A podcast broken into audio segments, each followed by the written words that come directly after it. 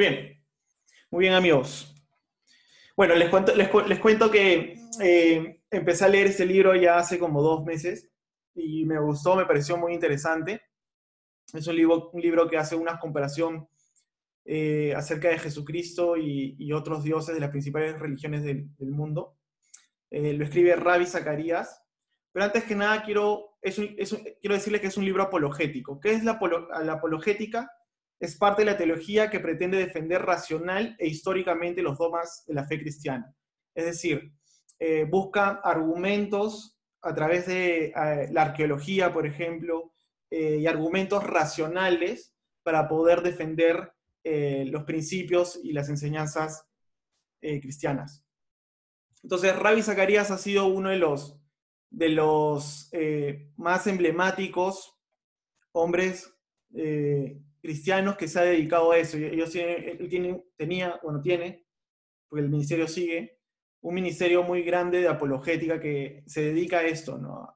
Eh, convocan eh, científicos, eh, personas con, con, niveles intelectuales altos, que puedan discutir y argumentar, que sean cristianos claramente, y argumentar acerca de la fe, de la fe cristiana. ¿no? Rabbi murió este año, murió creo que hace dos meses, no estoy bien seguro, murió de cáncer.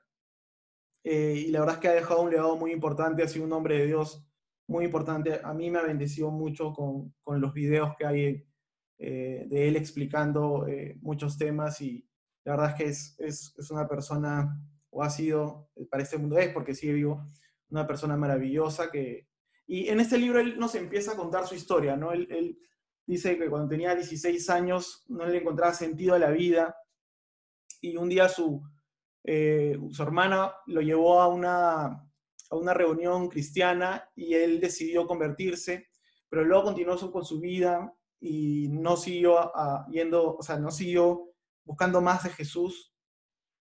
Eh, y otra vez entró una depresión grande e intentó suicidarse a los 16 años. 16, 17 años. Intentó suicidarse, pero no pudo, no pudo, este, no pudo lograrlo. Entonces, un, eh, alguien le leyó un versículo de la Biblia y él en ese momento decidió entregarse a Jesucristo. Y no cuando, entre, eh, cuando entregó su vida a Jesucristo, encontró lo que nos contaba eh, lo mismo esta chica en este video. Encontró el amor, encontró la gracia, encontró perdón, encontró a Dios. y eso eh, lo motivó a dedicar su vida a esto. Entonces, vamos a empezar con lo que aprendimos, con lo que aprendí en este libro. Y antes que nada, quisiera que conozcamos las religiones más grandes del mundo. Vamos a hablar sobre hinduismo, budismo, islam, y lo vamos a comparar. Eh, vamos a comparar algunas cosas de ellos con lo que dice la Biblia. ¿Sí? Entonces vamos con el hinduismo. Nace 1500 años antes de Cristo en la India es un sistema de ritos y de múltiples dioses, tienen un montón de dioses. Es un sistema variado entre religión, prácticas culturales y filosofía. Las doctrinas son variadas tanto como sus dioses, pero comparten una creencia central que es la reencarnación. Shiva, Vishnu, Kali, Onish y Krishna son una de las deidades más populares, pero también ahora más de 300 millones de dioses menores adicionales. Entonces, eh, sus doctrinas son tan variadas como la cantidad de dioses que tienen. Afirman que las teorías religiosas opuestas son aspectos de una verdad eterna, es decir, que hay algo de verdad en el cristianismo, hay algo de verdad en el budismo, que todas tienen algo de verdad, eh, ¿no? Eh, a pesar de que afirman doctrinas opuestas a las suyas. La meta del hinduismo es la liberación de la ignorancia para lograr el Moksha Nirvana una unión con la unidad del universo, ¿no? Eh, lo, que explicaba también esta chica, que eh, todos somos parte del universo y todos somos parte de esta unidad y todos somos parte de este Dios que es todo el universo, ¿no? Para los hindúes las circunstancias del nuevo nacimiento están determinadas por las antiguas acciones buenas o malas. Es decir, si tú naces, naces en un buen lugar, o con comodidades y con felicidad, eso quiere decir que tu vida pasada ha sido una buena persona porque ellos creen en la reencarnación. Pero si has sido una mala persona, eh, puedes nacer como un perro, puedes nacer como un cerdo, puedes nacer como un mendigo. Entonces depende de cómo, cómo has vivido tu vida, va a ser tu siguiente vida, ¿no? Los hindúes creen que la reencarnación puede ser afectada por la remisión de pecados, lo que les expliqué. Los rituales son una resolución basada en el castigo, recompensa y la renuncia de sus deseos mundanos. El yo es divinizado, como también nos contaba este, el, video, el video que vimos. Y los más antiguos y primeras escrituras hindúes son como, conocidas como los Vedas. La gran mayoría de los 75, 750 millones de hindúes, son 750 millones, viven en la India. Esos son los, el hinduismo. Ahora vamos por el, el budismo. Les sugiero que vayan tomando nota porque eh, vamos a hablar de esos puntos y vamos a comparar esos puntos más adelante. Sus principales enseñanzas son el sufrimiento es parte inherente de la vida y que la liberación del sufrimiento viene de la autopurificación moral y mental. Esto, eh, el, budismo se basa mucho en la enseñanza del sufrimiento y de cómo ser libre del sufrimiento. Entonces, el fundador es Siddhartha Gautama, más conocido como Buda. La palabra Buda significa el, iluminado y eh, apareció 500 años antes de Cristo. Buda es reverenciado no solo como Dios, sino como un maestro espiritual que apunta al camino de la, iluminación. Ese camino de la iluminación es la verdad y la liberación. Ellos tienen cuatro verdades básicas.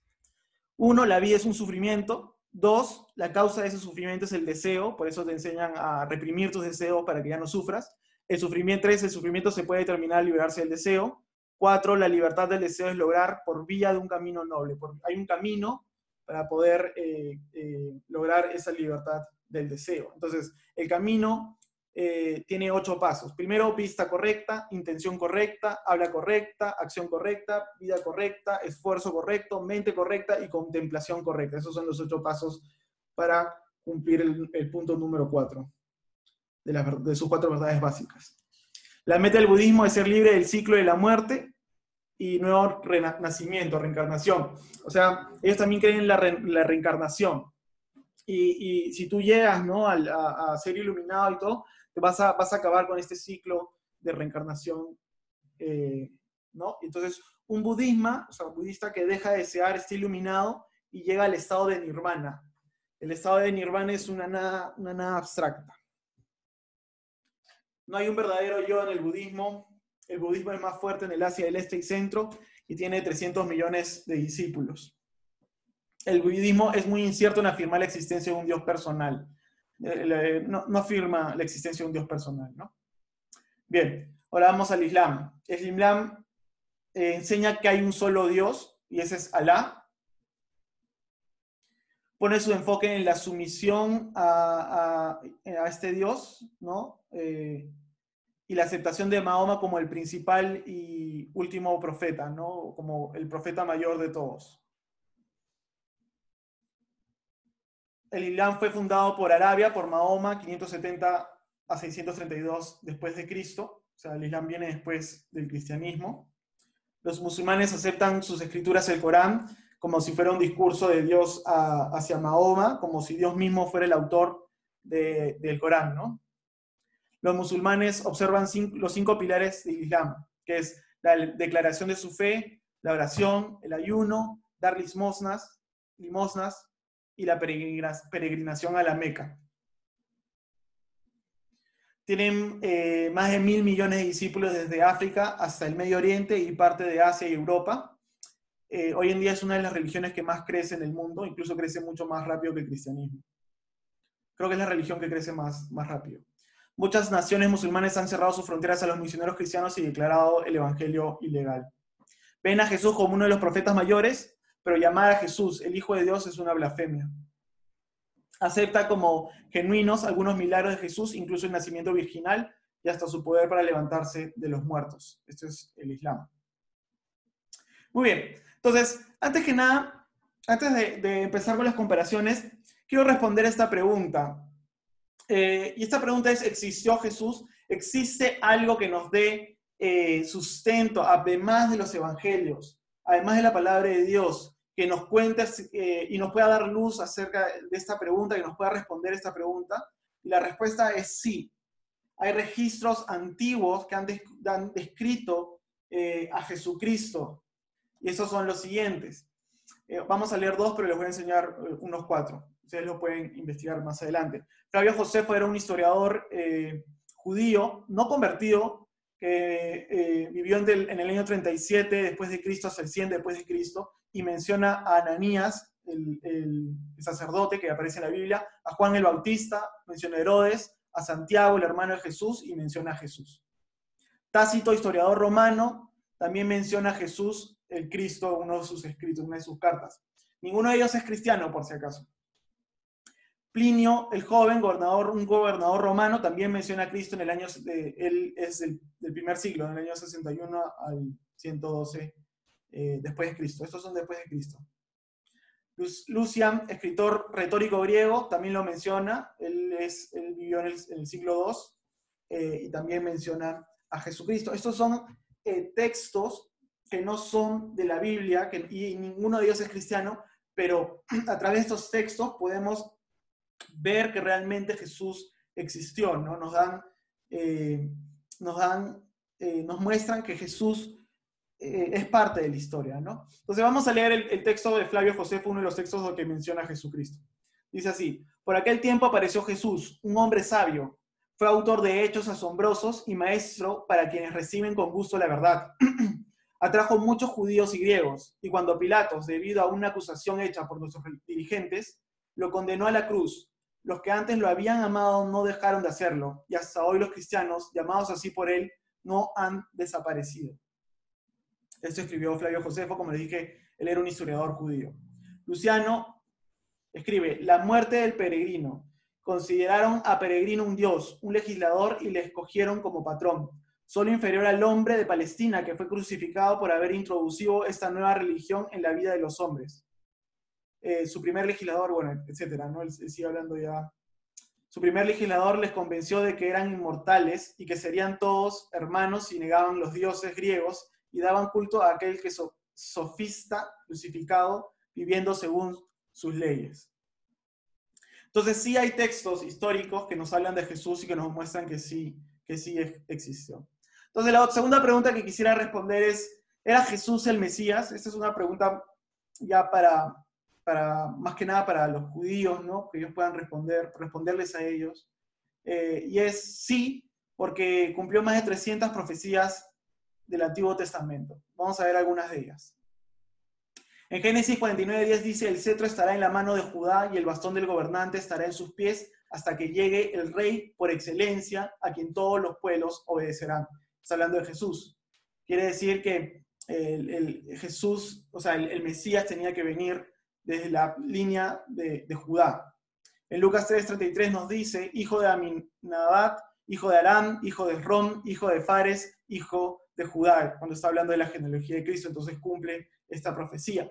En 2 de Samuel 7:12, el Señor le habla a David y le dice, y cuando tus días sean cumplidos y duermas con tus padres, yo levantaré después de ti a uno de tu linaje, el cual procederá de tus entrañas y afirmaré su reino.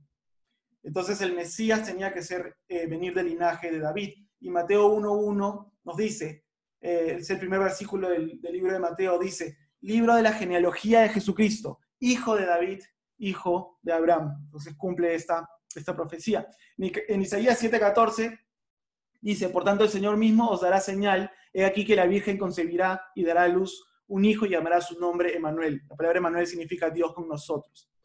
Y esto se cumple en Lucas 21.7. El nacimiento de Jesucristo fue así. Estando desposada María, su madre, con José, antes que se juntasen, es decir, antes que tengan relaciones sexuales, se halló que había concebido del Espíritu Santo.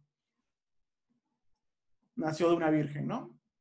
Isaías 53.7 dice, angustiado él y afligido no abrió su boca, como cordero fue llevado al matadero, y como oveja delante de sus trasquiladores, enmudeció y no abrió su boca. Esto se cumple en Mateo 27, del 12 al 19, dice, y siendo acusado por los principales sacerdotes, por los ancianos, nada respondió. Pilato entonces le dijo, ¿no oyes cuántas cosas testifican contra ti? Pero Jesús no le respondió ni una palabra, de tal manera que el gobernador se maravillaba mucho. Otra profecía cumplida, vamos a ver dos más.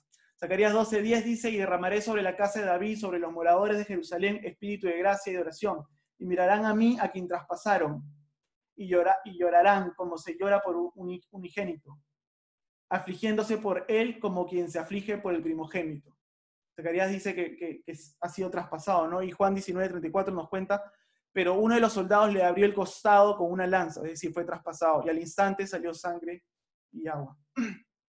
Finalmente el Salmo 16, 10 dice, no dejarás que mi vida termine en el sepulcro. El sepulcro es la tumba. No, permitirá, no permitirás que sufra corrupción tu siervo fiel. Y en Marcos 16, 6 se cumple cuando dice, mas él les dijo, no os asustéis, buscáis a Jesús Nazareno, el que fue crucificado, ha resucitado, no está aquí, mirad el lugar de donde le pusieron. Entonces, son más de 300 profecías que Jesucristo cumple eh, eh, acerca del Mesías, ¿no? Él, él, es el Mesías prometido por Dios en el Antiguo Testamento.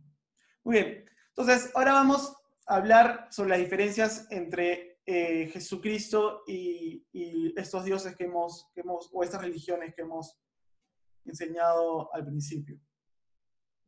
Primero, ¿qué es lo que Jesús dijo de sí mismo?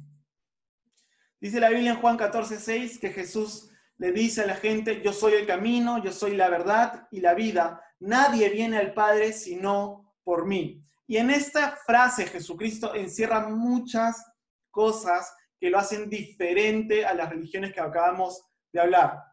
Jesús es el camino, entonces eso quiere decir que hay un solo camino a Dios y esto va en contra de lo que dice el hinduismo. Acuérdense que el hinduismo dice que todos forman parte de una verdad eterna y etcétera. Entonces como que todo es válido, tú puedes creer lo que quieras y, y seguir este, ¿no? Pero Jesús acá dice, no, Jesús es el camino y Él es la verdad. Entonces Dios es el autor, también dice de la vida, va en contra de lo que dice el budismo. Eh, eh, acá, porque Jesús dijo, yo soy el camino de verdad y la vida. También decir que Jesús es el Hijo de Dios va en contra del, Islam, como les dije, ¿no? Jesús dijo, nadie viene al Padre sino por mí. Y también dice que podemos conocer a Dios personalmente, y esto va en contra de lo que enseña el budismo. Una de las principales diferencias de Jesús con los profetas que, eh, de esta religión es importante es que Jesús tuvo una vida sin mancha. Jesús fue perfecto, él, él fue justo. No vemos ningún registro donde Jesucristo necesita ser perdonado. No vemos un registro donde Jesucristo ofende a alguien y tiene que pedir disculpas o pedir perdón. No vemos a Jesucristo metido en placeres sensuales eh, eh, o deseos carnales. La Biblia nos muestra que Jesucristo fue puro, Él no pecó, fue sin mancha, nunca tropezó. Y eso lo reafirma Pilato en Lucas 23, 14, 15, que le dice que, no, ahorita vamos a leer eso, pero él dice que no hay ningún mal en él, y su esposa también, en Mateo 27, 19, su esposa, la esposa de Pilato va donde Pilato y le dice, él, este es un hombre santo, no ha cometido ningún pecado. Judas, el traidor, también lo dice cuando va a devolver el dinero, él dice, he entregado sangre inocente, sangre se refiere a que él no había pecado, ¿no? Y el ladrón que está crucificado con Jesucristo también lo dice cuando reprende al otro ladrón diciéndole que nosotros no merecemos esto, pero él, que está crucificado no merece estar crucificado porque es inocente. Pilatos lo que dijo fue esto. Les dijo, me habéis presentado a este hombre, a este como un hombre que perturba al pueblo, pero habiéndole interrogado yo delante de vosotros, no he hallado en este hombre delito alguno de aquellos de que les acusáis. Y ni a un Herodes, porque os remití a él. Y he aquí, nada digno de muerte ha hecho este hombre. Jesús fue santo, fue puro, fue justo. Y no, podemos negar eh, esto, ¿no? que, él fue sin mancha. En cambio, eh, los otros dioses o las otras, eh, los otros personajes principales en las otras religiones no fueron así. Mahoma se le dijo que pidiera perdón por sus pecados, eso está en el Corán, en Sura 47-48. Mahoma se casó con 11 mujeres y ha sido un fascinante tema de explicación para los maestros musulmanes. Abraham y Moisés, que aparecen también en el Corán, en el libro de los, de los musulmanes, pidieron perdón por sus pecados. Moisés después de asesinar al egipcio y Abraham en el día del juicio. En el hinduismo, Krishna, que es uno de sus dioses principales, se escapa para visitar a las doncellas de Bhagavad Gita, una de las escrituras más sagradas del hinduismo. Una vergüenza para muchos maestros hindúes. ¿Por qué? Porque e, este, este libro son una serie de poemas de Krishna que eh, dice que eh, las doncellas que eran devotas a él, que estaban casadas o solteras, eh, lo perseguían y en un momento él, tiene una orgía, relaciones sexuales con todas ellas. Entonces, por eso dice acá, ¿no? Que es una vergüenza para muchos maestros hindúes que enseñan a, negar los, placeres sensuales de este mundo, ¿no? El mismo hecho de que Buda sufriera reencarnaciones implica, por la misma regla de creencia budista, una serie de vidas imperfectas. Entonces Buda también era imperfecto. Buda dejó su palacio abandonando a su esposa y su hijo para buscar una respuesta que no tenía. Y en el mejor de los casos, si siguió un camino hacia la pureza, eso quiere decir que no la tenía. Entonces, uno de los, de los, de los puntos principales es eso. Jesús, eh, no, hay, no hay hombre en la tierra que haya sido tan aplaudido por su, por su justicia como Jesucristo, por sus seguidores, ¿no? Vemos a los apóstoles cómo hablan de él, de, su santidad, de su justicia, de que no tenía mancha, que no tuvo pecado, ¿no? Entonces, eh, eh, ninguno de estos hombres califica como Jesús en ese sentido. Lo otro es el origen divino. Jesucristo tuvo un origen divino, él nació de una virgen. Y a través de la razón podemos eh, encontrar eh, verdad en esto. ¿no? Primero, Nazaret. Antes eh, no, se había descubierto la ciudad de Nazaret, pero ahora los arqueólogos encontraron una ciudad en el sitio del primer siglo y se han encontrado elementos de adoración cristiana. Entonces, se llegó a descubrir Nazaret donde el Señor vivió, ¿no? También hay, document, hay el, el, Lucas, el evangelista, era un médico de un gran nivel de educación, ¿no? Entonces, él fue el que escribió eh, eh, a través eh, de, entrevistas a distintos testigos, e incluso probablemente a María también, el Evangelio de Lucas, que nos detalla que Jesucristo fue, nació como a, través de la, a través de la virginidad, o sea, a través del poder del Espíritu Santo, ¿no? Entonces es poco probable que se haya dejado engañar porque era un médico con bastantes estudios. También está el credo de los apóstoles, que es una confesión de la fe temprana del siglo II, que da cuenta que el nacimiento virginal fue creído desde el principio, desde el principio de la iglesia, creyó en el nacimiento virginal de Jesucristo. Y esto queda registrado también en el credo de los apóstoles. Una de las cosas adicionales también que dice Lucas es que hubo un censo nacional eh, en el año de que Sireno era gobernador, Sireno vivió entre el 45 a.C. y en el 21 después de Cristo, y se sabe por registros romanos que era el gobernador de Judea en el año, del censo que, está registrado el 3 antes de Cristo. Eh, y bueno, y la mayoría de historiadores está de acuerdo que Jesús nació entre el 3 y el 2 antes de Cristo. La fecha de, nacimiento de Jesucristo que, que, todo el mundo dice, ¿no? Eh, probablemente haya sido antes, como el 3 antes de Cristo o el 2 antes de Cristo.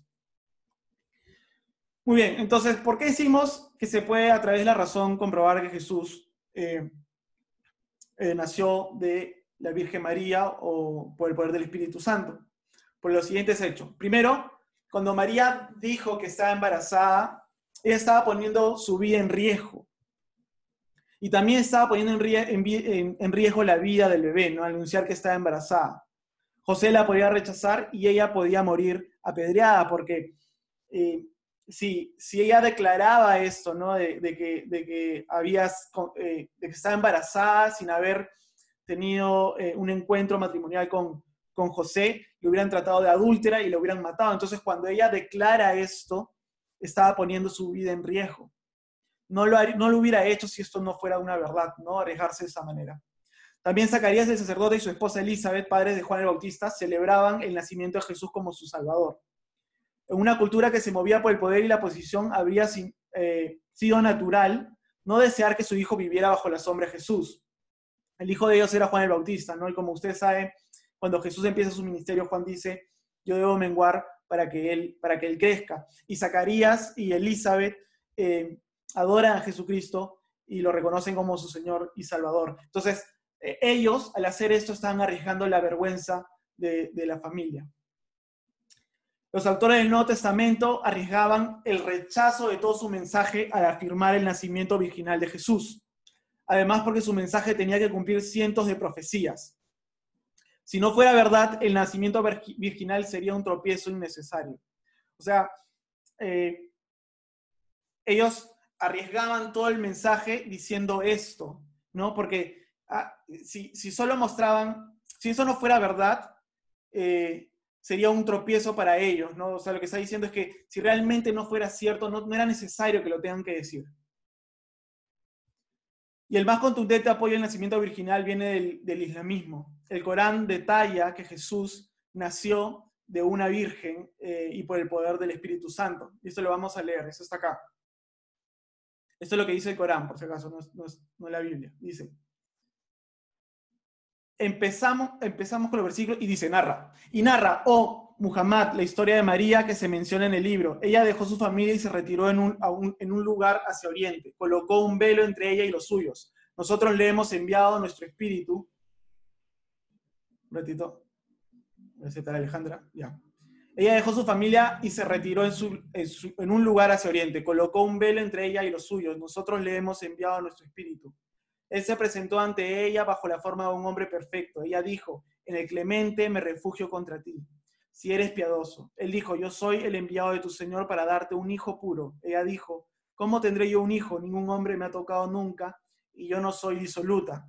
Él dijo, es así, tu Señor ha dicho, eso es fácil para mí. Haremos de él un signo para todos los hombres, una misericordia venida de nosotros. El decreto es irrevocable. Entonces, el Corán también detalla la virginidad de María. ¿Por qué es importante la, virginidad de María? Porque nos muestra realmente que el, origen de Jesucristo, que no es un origen natural, que es un, origen eh, eh, sobrenatural. Y eso quiere decir que Jesucristo no ha venido de, como un hombre como nosotros, ¿no? sino Él ha venido del cielo. Esto afirma que Jesucristo ha venido del cielo y que ha tenido un nacimiento sobrenatural y que ha sido diferente a cualquier otro hombre de la tierra.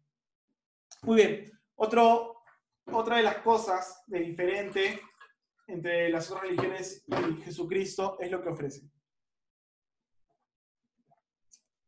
Vamos a ver lo que ofrece el hinduismo enseña que debemos buscar la unión con lo divino, ¿no? Porque para ellos todo el universo es divino y nosotros somos parte del universo. Tenemos que encontrar unión con todo eso. Hay que crecer más allá de nuestra ignorancia y engaños al descubrir nuestra divinidad y vivirla. Todos somos divinos y debemos descubrir, esa divinidad y terminar con la ignorancia, eh, eh, o sea, ignorar que no lo somos. Entonces, eh, Chopra, que es un hindú muy conocido en el mundo, dijo, debemos encontrar nosotros mismos que dentro de nosotros hay un Dios o Dios en embrión que desean hacer para que podamos expresar nuestra divinidad. En el corazón del hinduismo somos dioses. Uno de sus filósofos dijo, el hombre es Dios en estado temporal de olvido propio, es decir, como que todos nos hemos olvidado de que somos dioses. El hinduismo nos ofrece un camino claro, no ofrece un camino claro para vivir, es uno de los sistemas más contradictorios de los propósitos de la vida. Y el hinduismo, usted es un Dios olvidadizo, es decir, tú te has olvidado que eres Dios. Y obtiene una unión con el universo impersonal divino. O sea, no hay un Dios personal, ¿no? Pero tú encuentras esta unión con, todo. Eso es lo que ofrece el hinduismo. Lo que, ahora lo que ofrece el budismo. En el budismo se empieza con las cuatro verdades nobles respecto al sufrimiento. y luego se va hacia, las, hacia los ocho caminos. Así empieza el budismo. Cuando el devoto entra en los ocho caminos, salen cientos de cientos otras reglas para cada circunstancia de la vida. En el budismo obtienes las reglas de conducta multiplicadas interminablemente. De cuatro reglas, terminas en un laberinto para alcanzar la restauración. A los seguidores se le da 30 reglas, pero hay 92 reglas que se aplican solo a una de las ofensas. 75 reglas para los monjes, 227 reglas para disciplina que se aplican a los hombres. Y en el caso de mujeres son 311 reglas. Buda tuvo que ser persuadido para que las mujeres tuvieran el estatus de discípulas, pero le dio más reglas a las mujeres que a los hombres. Eh, el budismo se trata de eso, está lleno de reglas, de cosas que tienes que cumplir. Y es un sistema non teísta, que quiere decir que Dios no es personal, ¿no? Ni, hay dioses como fundamento. En este tipo de sistemas la ética se vuelve central, eh, se vuelve eh, el, núcleo, el centro, la parte, más importante de, todo el sistema de, creencias, ¿no? Entonces, por eso se enfoca bastante en las decisiones del bien y el mal y las reglas amontonan sin final. Eso es lo que ofrece el budismo. El budismo nos, nos, eh, nos el camino ¿no? del budismo es, es, estar lleno de reglas y cosas que debes cumplir.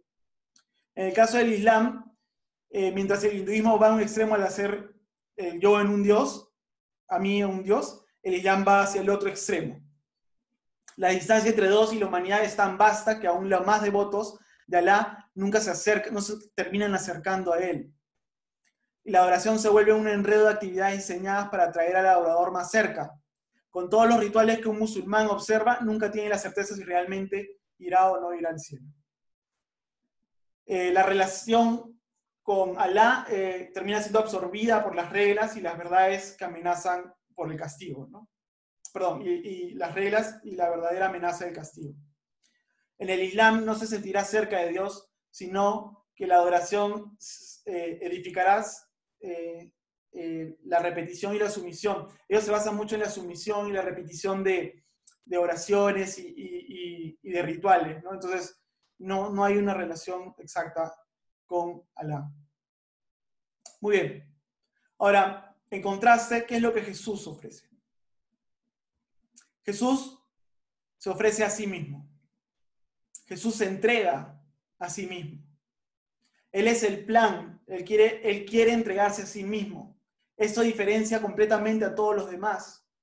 Porque en, uno eh, te dice que tú eres Dios en embrión. Eh, te ofrecen enseñanzas para despertar ese Dios. En el otro te ofrece reglas. Y el otro rituales para someterte a Dios. Pero el cristianismo, Jesús, Él se entrega a sí mismo. Y esta es una diferencia sumamente trascendental. Eso lo hace completamente diferente. Jesús no solo enseñó o explicó su mensaje, Él era el mensaje. Él era el mensaje. No solo habló sobre amar a los enemigos, no solo habló a, amar de manera incondicional, él lo hizo, Él lo mostró, él, era el mensaje, Él era el amor de Dios, Él es el amor de Dios manifestado para nosotros. No solo proclamó la verdad, dijo, yo soy la verdad. No solo mostró el camino, Él dijo, yo soy el camino. No solo enseñó cómo alcanzar la vida, Él dijo, yo soy la vida, yo soy la resurrección, yo soy el buen pastor, yo soy la luz del mundo. Jesús es completamente singular con estas afirmaciones lo que ofrece el cristianismo es, a Jesucristo, Él es el pan de vida. Él, eh, a través de Él nosotros podemos encontrar resurrección en nuestro corazón y en nuestra vida. Pero ¿qué significa obtener a Jesús? ¿Qué significa que Jesús se ofrezca a sí mismo y yo lo reciba? ¿Se acuerdan de la historia de esta mujer que era samaritana y que se encuentra con Jesucristo en este pozo para sacar agua y Jesucristo tiene sed y le dice a esta mujer, eh, dame de beber? Y esta mujer le, le, dice, eh, ¿por qué me hablas? Yo soy samaritana, ¿no? Y los judíos no hablaban con los samaritanos. Y Jesús le dice, si supieras quién soy yo, tú me pedirías agua y el agua que yo te daría nunca más, eh, si tú tomas el agua que yo te doy, nunca más vas a tener sed. Y esta mujer le dice a, Jesús, eh, pero ¿cómo es posible esto si tú no tienes un balde para sacar agua? y, y, en esta conversación que tiene, Jesús le empieza a decir varias cosas que esta mujer vivía, ¿no? Le, eh, le dijo, eh, llama a tu marido, y él dijo, no tengo marido. Y Jesús le dijo, sí, es cierto, bien has dicho, no tienes marido, pero has tenido cinco y ahora con la persona con la que estás no es tu marido. y empezó a decirle a Jesucristo cosas que ella estaba viviendo. Y ella asombró mucho. Eh, y finalmente Jesucristo se revela como el Mesías y ella cree.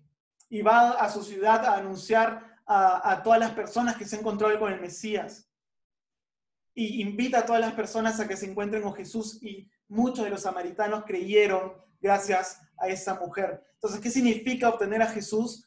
Es lo que esta mujer ha vivido. Esta mujer samaritana era una pecadora sexual. Ella fue con un balde y regresó con una fuente de agua viva. Ella había sido rechazada y él envió de regreso luego de ser aceptada por Dios. Ella vino herida, él envió sanada. Ella vino llena de preguntas Él la envió eh, como la fuente de respuestas. Ella vino con una vida llena de desesperación y regresó corriendo llena de esperanza. Eso es lo que significa obtener a Jesús.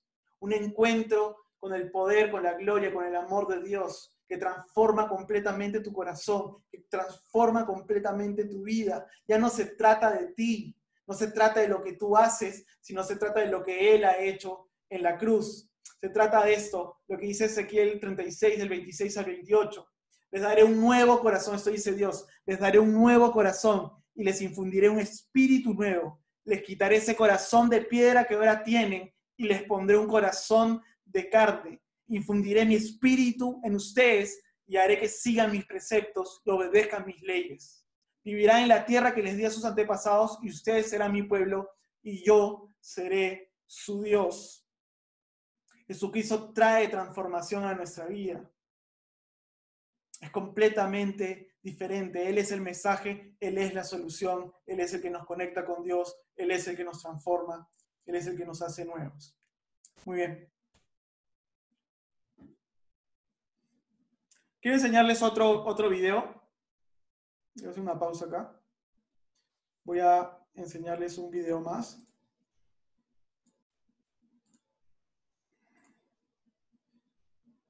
Me avisan si lo pueden ver, ¿ya? Está en inglés. Sí, ya se puede ver. Está en inglés, pero tiene, tiene, tiene traducción al español. Uy, I'm feeling goosebumps. Here's what you need to do. You've got to first shave your head. Quiero poner bien los subtítulos.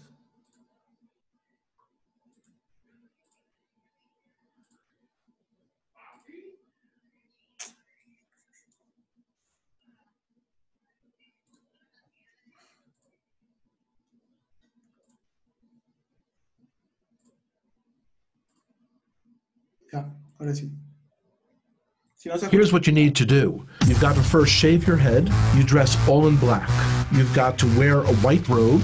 Eat only kosher foods. You've got to become a vegetarian. You face Jerusalem. You've got to face India when you pray. You pray only in Hebrew and you grow a nice big beard. And if you do all of those outward cultural things, you'll discover the God of the universe.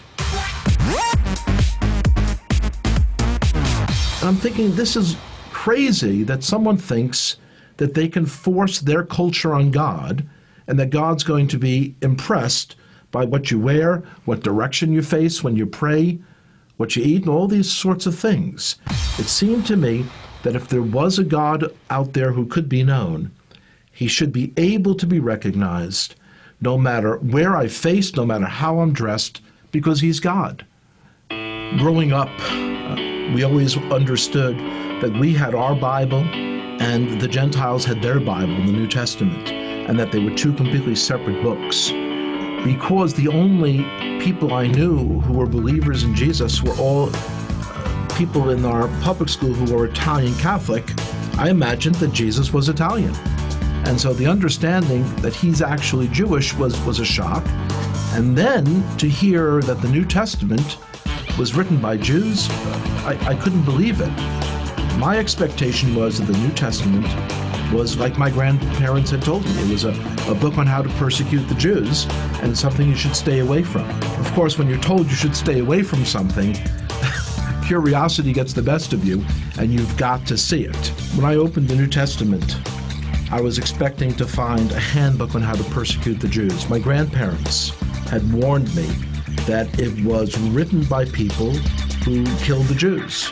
That's what I was expecting to see, and yet when I'm opening it, I'm reading a story written by Jews about Jewish people. The New Testament was a fascinating book. And so as I opened this book in the library, I kind of looked around, made sure that none of my friends had seen me taking a Christian Bible off the shelf. And I open it, here's the first sentence. It says, This is the genealogy of Jesus the Messiah, the son of David, the son of Abraham. So three people are mentioned, and they're all Jewish. I was very shocked. And as I continued to read, I'm reading the story of a Jewish man who was born in a Jewish village, in a Jewish country, and one day walks into a synagogue and announces that he is the Messiah. The more I read the words of Jesus, the more I became attracted to him. It was as beautiful as anything I had ever read in any other part of the Bible. As I came to faith that Yeshua, that Jesus was the Messiah, it was clear that that was the most Jewish thing I could do. This is not a person who's a renegade to our people. This is the one who was promised in our Bible, the 53rd chapter of Isaiah. It is astonishing. If you would just read that chapter, just without the Bible being around it, you would say, oh, this is some Christian Bible. This is Jesus. when you realize, though, that it's in the middle of our Bible, our Jewish Bible, when I first came to faith, I dared not tell my father um, because this is a time period in the, the 1970s when there were lots of gurus and cults. And he was very concerned about me getting involved in some crazy sect and going off someplace. So I waited for months. And uh, when I finally told him, he was very skeptical. On his own, then, he started to read about Jesus as well. About a year and a half later, I told him that the fellow who wrote one of the books that he had read, that this fellow was giving a lecture in the city of New York. And he agreed to come out to hear that person.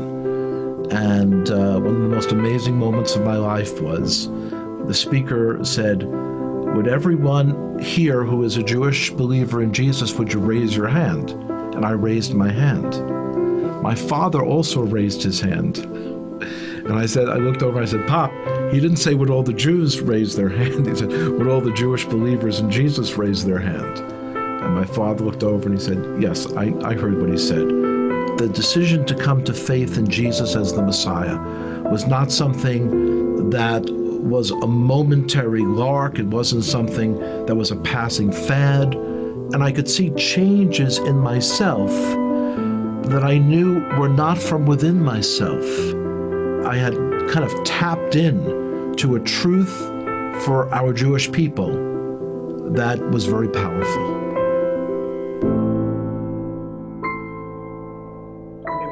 Me quedo con lo que dijo que él encontró cambios en su vida que sabía que no venían de él, ¿no? Y eso es lo que hace Jesús, eso es lo que, lo que Jesús ofrece, ¿no? Jesús nos ofrece una vida nueva, un cambio de corazón, una, eh, su amor, nos ofrece su gracia, nos ofrece perdón, nos ofrece el poder de su Espíritu Santo para ser personas nuevas. Me, gustó, hay un montón, les recomiendo que entren en esa página eh, que les enseñé de estos videos, se lo voy a pasar luego. Eh, la, la, mayoría de los testimonios que están en inglés son testimonios de iraníes y de judíos que se convierten al cristianismo y, son, hay historias maravillosas, hay historias increíbles. Eh, de encuentros con Jesús maravillosos, judíos que vieron cara a cara a Jesús, que tuvieron un encuentro cara a cara con Él. Eh, entonces les recomiendo que lo, vean. Pero bueno, el punto es ese. Jesús es, lo, que nos ofrece, ¿no? Él, nos ofrece su, poder. El Evangelio es poder. El Evangelio no es vivía ni comía, como dice el apóstol, el apóstol Pablo, el Evangelio es poder. Es el poder del Espíritu Santo en nuestras vidas. Otra de las cosas que diferencia mucho al, cristianismo y al islam y al budismo, etcétera, otras, las otras religiones es la respuesta al mal y al sufrimiento.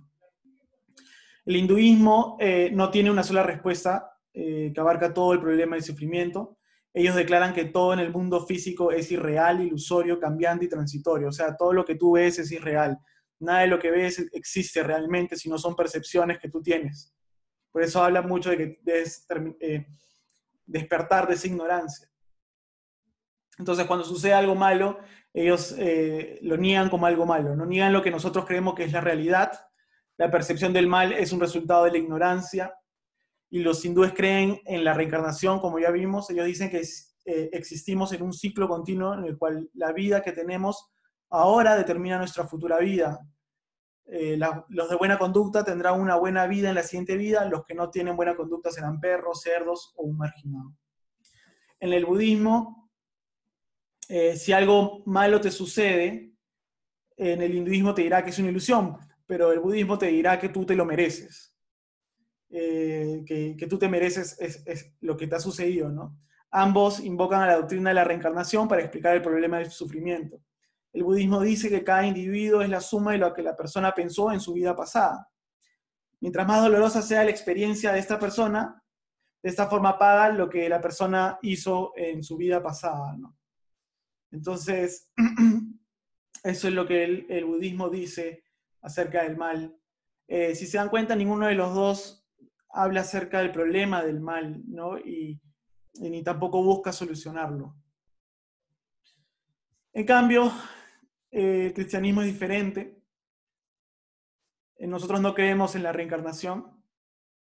Hay una historia cuando Jesús ve a ese ciego de nacimiento, sus discípulos se acercan y le dicen, Señor, ¿quién pecó para que éste sea ciego? ¿Pecó él o pecaron sus padres? Jesús le responde en Juan 9.3, le dice, ni él pecó ni sus padres. Respondió Jesús, sino que esto sucedió para que la obra de Dios se hiciera evidente en su vida. Entonces eh, Jesucristo lo sanó. Con esto Jesucristo nos está diciendo que, que eh, no tiene nada que ver los pecados pasados, ¿no? ni el pecado de esta persona para que él sea ciego, sino para que la gloria de Dios sea manifestada en esa vida. Y en Hebreos 9:27 dice, y de la manera que está establecido para los hombres que mueran una sola vez y después de esto el juicio. ¿no? Esto es contundente, eh, Hebreos, al decir que, que, que no es que vamos a reencarnar, no tenemos una sola vida. Pero ¿qué dice el cristianismo sobre el, sobre el sufrimiento? Primero lo aceptamos, sabemos que existe, sabemos que la realidad del mal existe, eh, eh, sabemos y, y, le da una explicación a la causa. Eh, la causa es el pecado, como, sabemos, cuando Adán y Eva pecaron, eh, vino la maldad, nació la maldad en, el mundo. El siguiente capítulo después de eso es Caín matando a Abel, entonces eh, el cristianismo explica que la causa de eso es el pecado y tiene un propósito el, el, mal, ¿no? El, perdón, el sufrimiento. El Señor nos ofrece su fuerza, su presencia para poder soportarlo y sobrevivirlo. Dios tiene un plan para cada uno de nosotros específico eh, y a veces vamos a pasar por sufrimiento, pero siempre eh, sabemos, como dice Romanos, que todas las cosas nos van a ayudar para bien, entonces siempre va a haber esperanza para nosotros los cristianos, a pesar que pasamos por un momento difícil, ¿no? Hay un propósito, los propósitos de Dios, incluso el de caminar por el sufrimiento, obran para un bien mayor. La cruz muestra la realidad del mal y también es la solución para este. Eh, Jesucristo en la cruz mostraba eh, a dónde llega el mal, ¿no? De, de poder matar a alguien que es inocente, pero a la vez es la solución para el mal. Dios tiene un plan para ponerle fin al sufrimiento. El cristianismo nos ofrece eso. El Señor tiene un plan para poder dar un final a todo el sufrimiento, eh, porque un día Jesucristo va a volver y va a restaurar todas las cosas como, como fue al principio en el Edén. Cuando sufrimos, sabemos que Dios sufre con nosotros. Esto nos enseña cuando Jesús lloró al ver la tumba de Lázaro. Eh, eh, cuando tú sufres, el Señor Jesucristo sufre contigo. El Señor Jesús, a pesar de que sabía que lo iba a resucitar, Jesucristo lloró porque, eh, porque lloró por los efectos del pecado y la maldad eh, y cómo nos hacen sufrir. ¿no? El mal no es algo que, fue, que, es, fue, que es, está fuera de nosotros y que nos trae sufrimiento. En realidad el mal está dentro de nosotros y también hace sufrir a otros. El mal está dentro de nosotros. Acuérdense que Jesucristo dijo que todos los males nacen del corazón, ¿no? Los pecados, los malos pensamientos, los adulterios nacen del corazón. Entonces el mal nace del ser humano alejado de Dios eh, y ese mal también hace sufrir a otros. El dolor no es nuestro problema más profundo, el dolor causa desesperación, pero hay una de, eh, hay, hay, un problema más profundo, no hay un problema más grande, que es el deseo de, de, del placer eh, ¿no? y buscar el significado de la vida dentro del, placer eh, y no, al no ser saciados, eso nos causa dolor. Entonces, eh, estamos dentro de, este, de esta búsqueda de más placer y más placer y más placer, pero siempre nos deja satisfecho y finalmente trae dolor a nuestras vidas. Entonces, es un problema que cuando tú llegas a Jesucristo lo entiendes y tratas de cambiar, ¿no? El mal tiene un final en nuestras vidas y esa es la obra de transformación de nuestros corazones por el Espíritu Santo.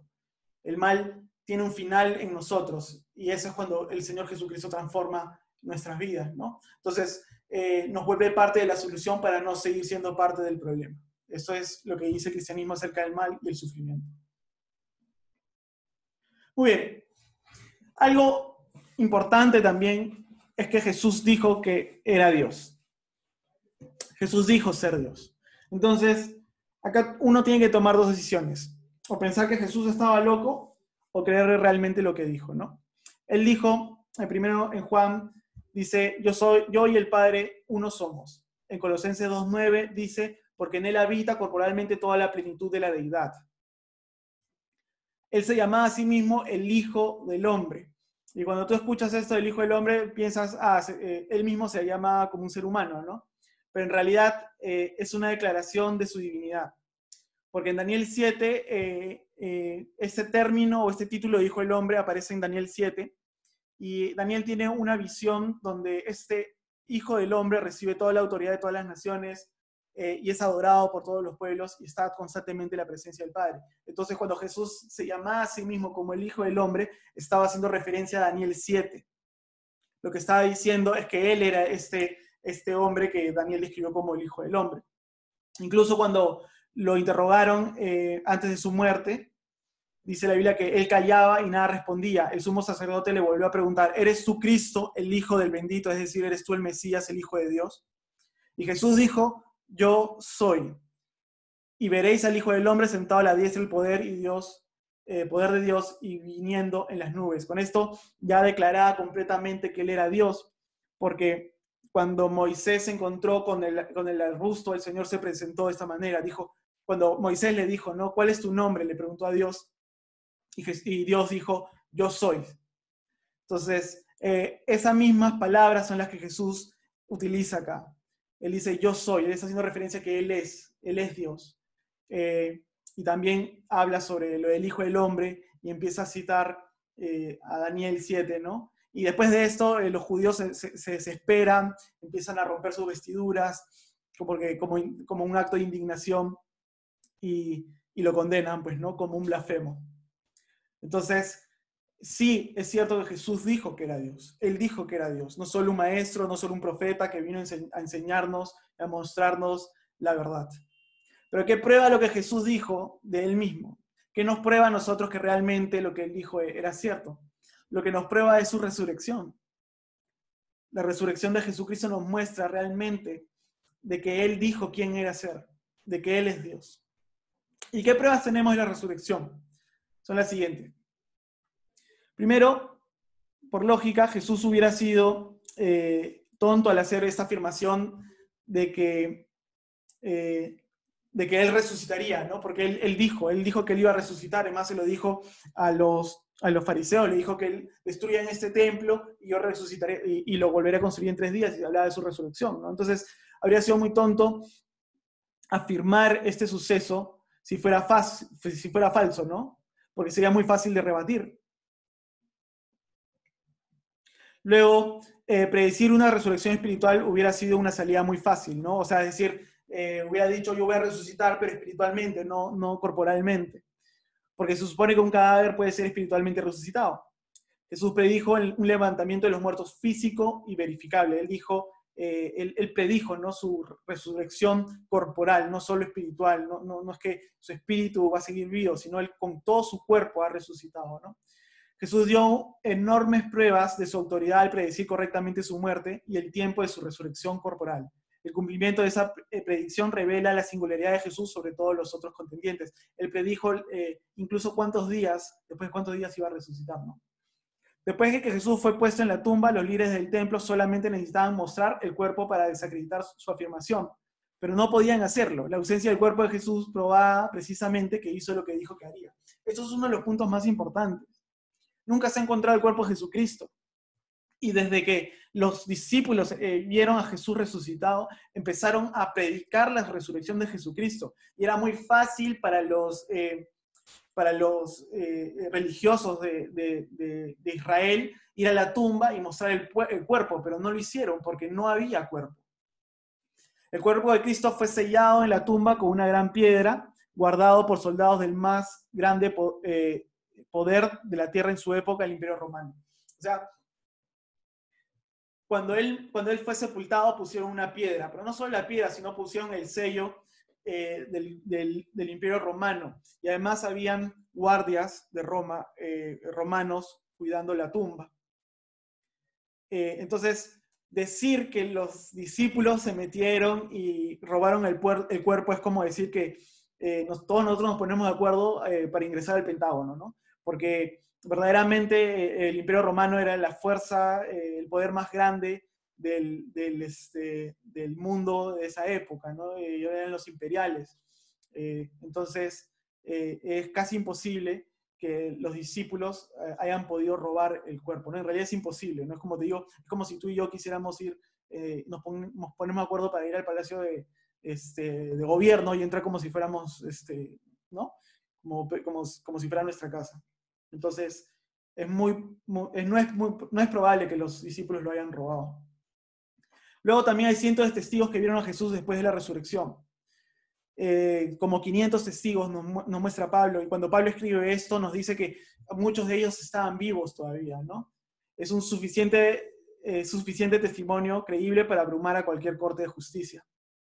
Los oponentes de la resurrección deben explicar que otro evento pudiera haber causado el radical cambio espiritual y psicológico en los, seguidores de Jesús. Antes de la resurrección, los discípulos eran extremadamente nacionalistas ellos querían restaurar, eh, liberarse del, pueblo de, la opresión de los romanos. A la vez tenían rivalidades entre ellos porque eh, luchaban por ser eh, quién iba a ser el mayor entre ellos, ¿no? Y cuando Jesucristo lo, lo, lo crucifican y él muere, eh, ellos se mueren de miedo y entran en depresión y, en temor y se empiezan a esconder y, el apóstol Pedro incluso lo niega tres veces. Entonces, después de la resurrección un cambio completamente drástico de 180 grados en los, en los apóstoles. ¿Qué es lo que hizo que cambie? ¿no? Porque después de la resurrección vemos en los apóstoles que estaban unidos, que estaban uno por el otro, que, que, tenían un gran compañerismo. Los vemos con bastante valentía predicando el Evangelio, incluso sin importar si los metían presos o les, o les hacían daño, los castigaban o los apedreaban. Ellos seguían hablando de Jesús. Entonces, ese suceso, ¿qué es lo que pasó? Esa, ese contraste tan grande eh, se tendría que explicar, ¿no? Y la única razón que podemos encontrar es que realmente ellos vieron a Jesús resucitado y que eso eh, transformó completamente sus vidas. Al haber visto a Cristo resucitado, los una vez asustados discípulos comenzaron un movimiento mundial. Un encuentro con el Jesús resucitado volvió a un perseguidor en un apóstol. Esa es la historia de, del apóstol Pablo, que perseguía y asesinaba a cristianos y los metía en la cárcel, pero un encuentro con Jesucristo lo convirtió en un apóstol, ¿no? Los seguidores de Jesús se vieron inmediatamente sujetos a la persecución, muerte por sus creencias. Es muy difícil creer que el círculo interior del testigo de Jesús quienes hubieran sabido que la historia era falsa, muriera por una mentira.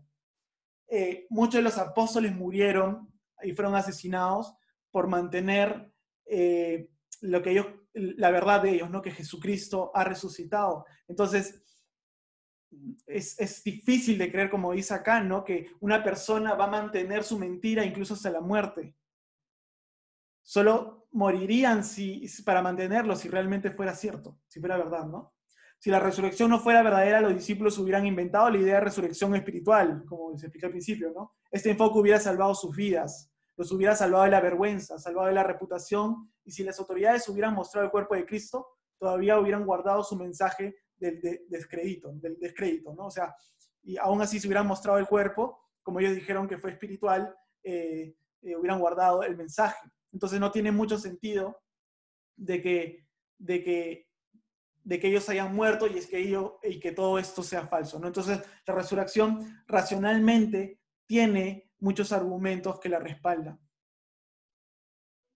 Muy bien, ahora, de todo lo que te he contado hasta este momento, eh, me he basado mucho en la Biblia y bueno, en unos hechos históricos, pero lo que quiero ahorita es decirte por qué la Biblia es confiable, ¿no? ¿Por qué, por qué podemos confiar en la Biblia? Primero, porque Jesucristo le dio la autoridad, Acabamos de ver que Jesucristo fue real, que es el Hijo de Dios eh, y que ha resucitado. Y él mismo dice en Lucas 24, 25, 27, además de todos estos pasajes, dice, entonces él le dijo, oh insensatos y tardos de corazón para creer todo lo que los profetas han dicho. No era necesario que el Cristo padeciera estas cosas y que entrara en su gloria. Y comenzando desde Moisés y siguiendo por todos los profetas, le declaraban en todas las escrituras lo que él decía. O sea, Jesucristo utilizó todo el Antiguo Testamento, esa es la historia de, los discípulos que están en Maús, eh, para explicarles a estos discípulos acerca de Jesús. ¿no? Luego sobre el Nuevo Testamento, en Juan 16, 12 al 15, él dice, aún tengo muchas cosas que decirlos, pero ahora no las podéis sobrellevar. Jesucristo le habla a sus apóstoles. Pero cuando venga el Espíritu de verdad, Él os guiará toda verdad, porque no hablará por su propia cuenta, sino que hablará todo lo que oyere y os hará saber las cosas que habrán de venir. Eh, el Nuevo Testamento ha sido escrito por los apóstoles. Una de las, una de las, eh, una de, los factores o los criterios para que estos libros pertenezcan al, Nuevo Testamento es que tenían que ser escritos por los apóstoles o alguien muy cercano al apóstol, no una persona inmediatamente cercana. Entonces, ellos fueron los que escribieron el Nuevo Testamento y Jesús les prometió que les iba a dar más revelación a través del Espíritu Santo. Eh, entonces, podemos decir que sí, de los labios de Jesucristo, la palabra de Dios es confiable. Pero más que eso, ¿por qué es confiable? ¿no? Eh, hay una forma de saber qué libros antiguos son confiables o no, que se llama crítica, textual. Y esto lo que hace es comparar todas las copias que hay de ese libro para poder encontrar cuál es eh, el original, ¿no? los textos originales. Entonces, la Iliada, que es un, un libro de los griegos muy, muy antiguo, fue escrita 800 años antes de Cristo eh, y existen 1575 copias, y las copias más recientes es en realidad del siglo III después de Cristo. Entonces, todo el mundo cree que la Iliada, es, real, ¿no? Es, eh, un escrito histórico o, o, valedero, ¿ya? Igual eh, los escritos de, Sof, de Sófocles. hay 100 copias de los escritos de Sófocles, 7 copias de, los, de las tetralogías de, de Platón, 5 copias de las obras de Aristóteles. Entonces, mientras más copias hayan, más real eh, se, eh, se, puede encontrar eh, más real el texto, ¿no? el, original. En el caso del Nuevo Testamento, hay más de 5.843 manuscritos en griegos del Nuevo Testamento. O sea, sobrepasa absolutamente todos los textos antiguos. Si una persona quiere decir que el Nuevo Testamento no es real, entonces también tiene que decir que todos los textos antiguos son irreales. Porque el Nuevo Testamento se para con, es hay muchísimo más manuscritos que cualquier otro texto antiguo. El fragmento más antiguo del Evangelio de Juan se encontró en Egipto y se remonta al siglo II. Difiere menos de 30 años al escrito original. O sea, los originales no, no se han encontrado. Pero eh, este, este fragmento eh, difiere solamente 30 años al original. Entonces hay mucho respaldo de estos manuscritos que son ciertos, ¿no? de que le dan veracidad. Eh, la Biblia fue escrita por personas que escribían lo que veían y muchos de ellos fueron encarcelados, perseguidos, asesinados y nunca cambiaron su historia. ¿Quién estaría dispuesto a morir por una mentira? ¿no? Los manuscritos más antiguos no son los documentos originales, son copias de los documentos y es probable que se hayan insertado errores. Solo una milésima parte de la Biblia tiene una variación textual. Eso significa que la Biblia es pura al 99.5%. Es decir, sí hay variaciones entre los manuscritos, pero solo es 0.5%, eh, o sea, eh, y no cambia para nada el mensaje central y no cambia para nada eh, lo que Dios ha querido decir, no son distintas palabras o cosas así. Hay tantas copias encontradas por la arqueología que la Biblia puede ser reconstruida al 100% con exactitud. Mientras más cagan los arqueólogos, más confirman lo que dice la Biblia. Entonces, esto es algo que dijo Juan Calvino, Dijo, no es una evidencia moderada las escrituras que hayan sido selladas por la sangre de tantos testigos, especialmente cuando reflexionamos que murieron para rendir testimonio de la fe.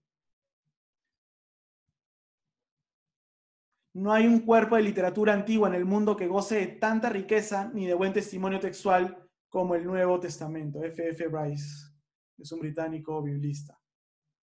Muy bien, hasta ahí es, lo que les he explicado. Y ahora quiero contarles un poquito la historia de Lee Strobel. Él escribió un libro que se llama El caso de Cristo. Él era eh, ateo, aférrimo ateo, completamente ateo, era un abogado que eh, trabajaba como periodista en, una de las, en uno de los periódicos más importantes de donde él vivía. Y su esposa se convierte al cristianismo. Y cuando eso sucede, él se, él se enfurece mucho porque él era muy, muy ateo y se molesta mucho con su esposa y lo que hace es empezar a investigar acerca de, la Biblia, acerca de Jesús, eh, justo para hacer un artículo y descreditar al, cristianismo, ¿no? Para, encontrar todos los errores que hay y, este, y desacreditar al cristianismo. Entonces, mientras él más estudiaba, más estudiaba, más estudiaba, se fue dando cuenta de que lo que decía la, eh, Biblia eh, eh, tenía un respaldo racional, arqueológico e histórico, incluso la resurrección, ¿no? Y llegó a convertirse después de ese, estudio que lo llevó como dos años, y además que su esposa oraba mucho por él. Pero quiero mostrarles su testimonio para que puedan ver lo que él dijo acerca de, de Jesús. Y las evidencias que él encontró.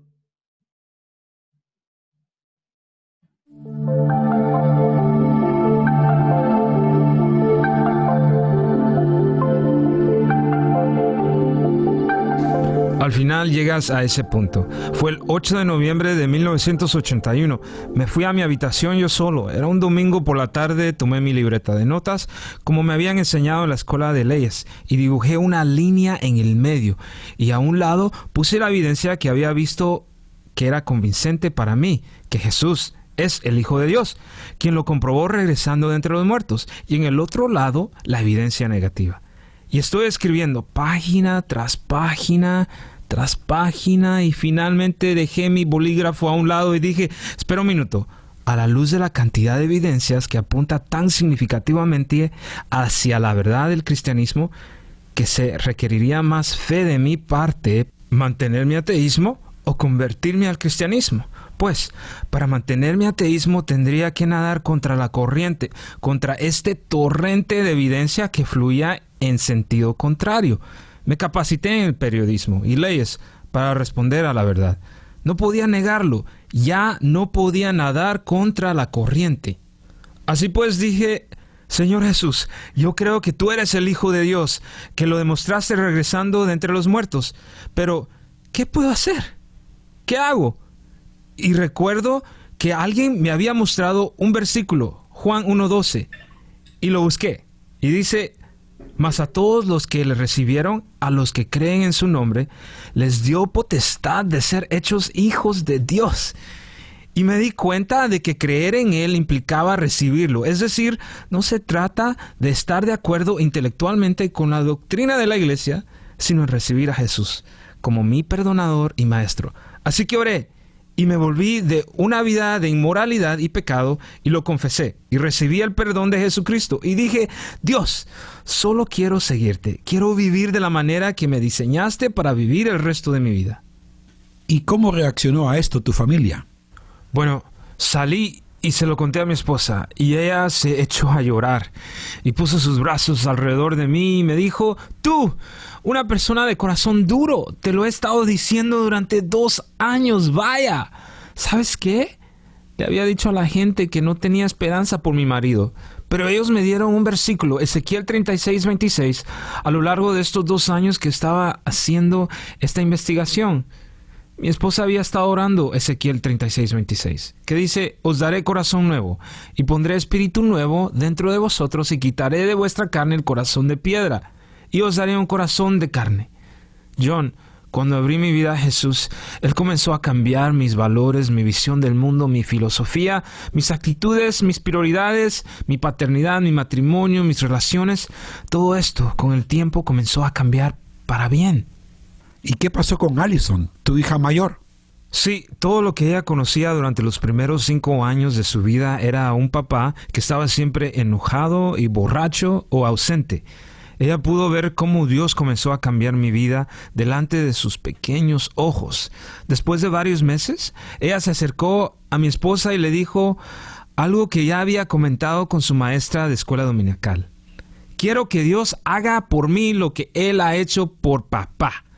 Y a los cinco años, ella abrió su corazón, recibió el perdón por medio de Cristo, se convirtió en cristiana. Y ahora ella tiene 31 años, escribe novelas cristianas. Con mi hijo pasó lo mismo. Llegó a la fe y ahora él tiene una maestría en filosofía de la religión y el Nuevo Testamento. Va a obtener su doctorado en teología porque dice, papá, hay toda una generación por ahí que no entiende. Esto no es una imaginación, esto no es una leyenda, esto es algo que históricamente es cierto. Le dije, hijo, tú estudia y aprende y luego ve, cuéntaselo a tu generación. John, Jesús cambió mi vida, mi eternidad, mi familia y esa es mi historia.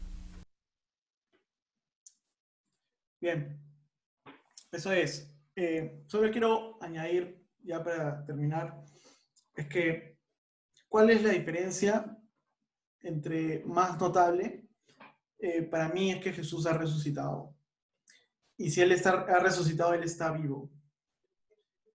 Eh, y si está vivo, está, está cercano a nosotros, ¿no? Y tócate, tócate los brazos, tócate el cuerpo. Jesús tiene cuerpo. Jesús tiene brazos, tiene voz, tiene cabello, porque Él, ha resucitado, Él está vivo, Él es real. Eh, y, todas estas historias y estos testimonios nos muestran realmente eso, ¿no? Verdaderamente eso, que, Jesucristo está vivo. Buda no está vivo, Krishna no existe. eh, Alá, no sé, eh, pero Jesucristo sí está vivo y, y todos estos testimonios nos muestran que es así el testimonio de nuestras vidas también nos muestra que es así, ¿no? Eh, Jesucristo está vivo, Él ha resucitado y Él quiere transformarnos de adentro hacia afuera, eh, cambiar nuestro corazón de piedra para tener un corazón eh, apacible, un corazón suave, dispuesto a escuchar la voz de, de Dios, dispuesto a obedecerlo. Él es un Dios cercano y personal. Esa es la gran diferencia entre el resto de doctrinas y enseñanzas. Él es el mensaje, Él es eh, la doctrina verdadera eh, y lo único que desea es que los seres humanos le abran el corazón y puedan recibirlo y puedan tener una relación con Él para transformar también sus vidas. Entonces eso es, amigos. Amén.